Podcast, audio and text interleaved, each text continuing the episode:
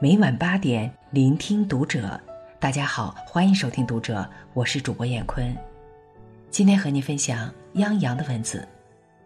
四十六岁何炅自曝不想再讨好别人，人到中年，我活成了舒服的自己。关注《读者》新媒体，一起成为更好的读者。近日，何炅和老搭档谢娜一起参加了《朋友，请听好》。何炅说自己四十岁后，也就是五六年来的变化特别大。以前总考虑别人的感受，一直忍不住去表达自己的真实观点。他能把所有事情都做完，能满足所有人的要求。谁也看不出他喜欢谁或是不喜欢谁。现在不一样了，他有时候会不去注意别人的感受，不再隐瞒自己的观点和想法。开始勇敢的表达自己的感受，不再顾及别人会说什么。这种变化的确是真的。在某选秀综艺中，有选手对比赛结果不服气，被质疑的选手在不满之下，竟然一脚踢飞了衣服。何炅现场发飙，愤怒之下大声喊：“你们太让我失望了！”并现场取消了参赛者的晋级资格。作为人缘极高的何老师和娱乐圈中的老好人，中年之后的何炅，终于活成了那个舒服的自己。不讨好别人，做好自己。作为多年大气不倒的《快乐大本营》主帅，还有多档节目的主持人，何炅用他的高情商征服了各色各样的嘉宾和无数观众。尤其是何炅从来都不端架子。身处高位却格外照顾圈中的新人，体贴入行已久的老人，实打实的获得了“好好先生”的称号。但任何人都是有脾气的，何炅善待嘉宾，并不等于何炅没有自己的情绪。一九九八年主持《快乐大本营》时，何炅只有二十四岁，那时候他一定非常在乎所有嘉宾的感受和观众的评价。为了让嘉宾感到受尊重，为了维护他的老好人形象，他要隐藏自己的真实感受和观点，甚至连炒菜味道的甜咸，他都不能随便的发表意见。他怕一旦说咸，大家都会说这菜炒的不好了。但现在，已过不惑之年的他，懂得生活是自己的，自己开心快乐比什么都重要。对人对物，不违背自己的内心好恶。只要是没有恶意的，就要大胆表达出来，不必在意别人怎么说、怎么想。四十岁后才明白，无论你怎么做、怎么说，都会有人说三道四。你无需讨好任何人，刻意获得他们的好感，也不需迁就任何人。从他们那里额外得到什么？四十岁后终于悟出，人生金钱再多，也不如有个好身体；人缘再好，也不如有颗快乐的心。人生随随便便就好，不必太执着，该来的自然来，会走的留不住。活得太累是一种罪。学会放下，取悦自己。四十岁以前，我们想得到的东西太多太多，想得到那位心心念念的人，想得到一份好工作，想要挣来大笔金钱，想象自己能够成为一个不平凡的人。四十岁以后才发现，你想象的这一切，有些是一厢情愿。有些是拼尽所能也难如愿。那位你心心念念的人，有缘才能最终相会，而缘分，从来都不是一厢情愿就能如愿的。根本没有完美无缺的人，你想象中的完美爱人，都会在油盐酱醋中摔得一地鸡毛。一份好的工作，是一个人实力和运气的组合。有时候，你倾尽全力，也会因时运不济而无法得到。一大笔金钱，不可能会在那里等着你发掘。所谓君子爱财，取之有道，这个道，有些人倾尽毕生也难得到。不平凡的人，都是熬过了所有的苦和难而结出的果子，很多人根本熬不到这个时间。一位年事已高的寺庙方丈。一次，将两个得意弟子志坚和志远带到悬崖边，说：“你俩谁能凭自己的力量从后山的悬崖下攀爬上来，谁就将是我的接班人。”志坚自悬崖下开始攀爬，多次摔得鼻青脸肿，仍在顽强的攀爬，直到爬得头破血流、气息奄奄才作罢。志远在攀爬几次不成功后。便沿着悬崖下的小溪顺水而下，游山参学去了。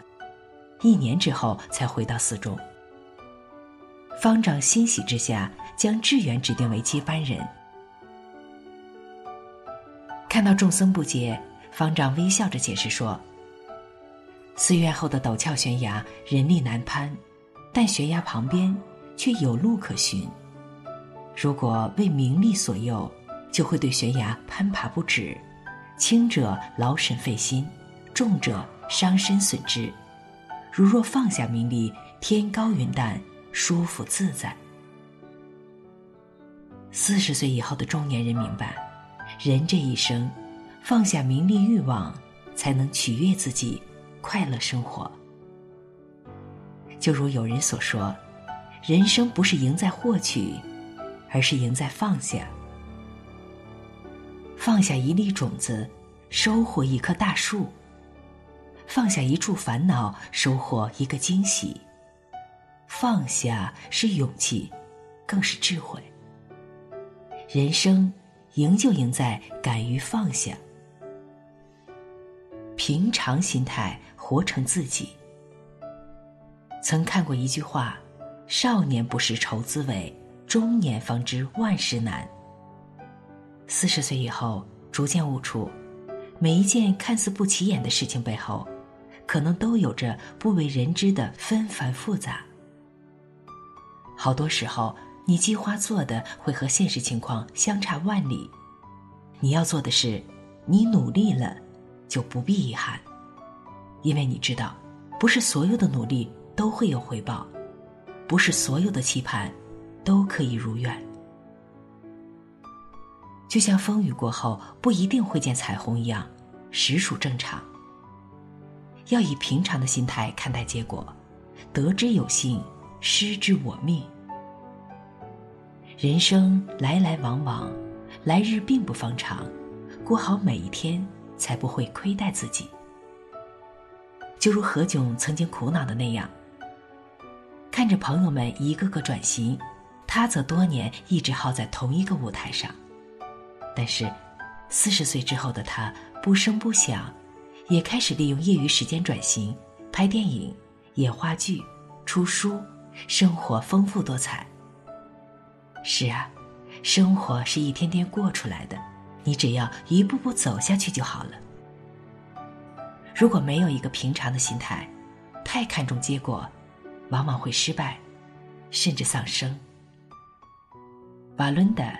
是美国一个著名的高空走钢丝表演者，他以精彩而稳健的高超演技闻名。一次重大的活动，决定派瓦伦达出场表演。当瓦伦达知道这场演出全是美国知名人物后，明白演出成功将会给他带来前所未有的利益。表演前，他把这场演出的每一个动作、每一个细节都想了无数次。然而，他刚刚在钢索中间做了两个难度并不大的动作之后，就从十米高的高空摔了下来，失足身亡。他的妻子事后说：“我知道这一次一定要出事，因为上场前他一再重复这次表演的重要性，一再强调这次表演不能失败。而在以前每次成功表演前。”他只想着走钢丝这件事本身，而不去管这件事可能带来的一切。是啊，当我们对某件事太患得患失的时候，不仅不会成功，反而更容易失败。这就是心理学家所称的“瓦伦达心态”。丰子恺先生曾说过：“不乱于心，不困于情，不畏将来，不念过往，如此安好。无欲则刚，仁者无敌。”人这一生，最难不过平常心。半生已过，学会过活。梁实秋在《今生只活的情深》二字中曾说过：“中年的妙趣，在于相当的认识人生，认识自己，从而做自己所能做的事，享受自己所能享受的生活。”科班的柯林易于唱全本的大武戏，中年的演员才能担得起大处的折子戏，只因他到中年才能真懂得戏的内容。中年人历经生活的风吹雨打，见过人间的世态炎凉，才明白生活不过是要人们不声不响、不吵不闹，生生活下去。中年是一个成熟的季节，中年人有着自己的骨气、淡然和认知，少了浮躁和激情，多了淡定和从容。中年人学会了不迎合别人，不急功近利，不强行获取。他们懂得顺其自然，懂得放空自己，懂得眼光向前。中年人在生活的磨砺中，长成了独特的仙风道骨，无论任何时候都不会被打倒。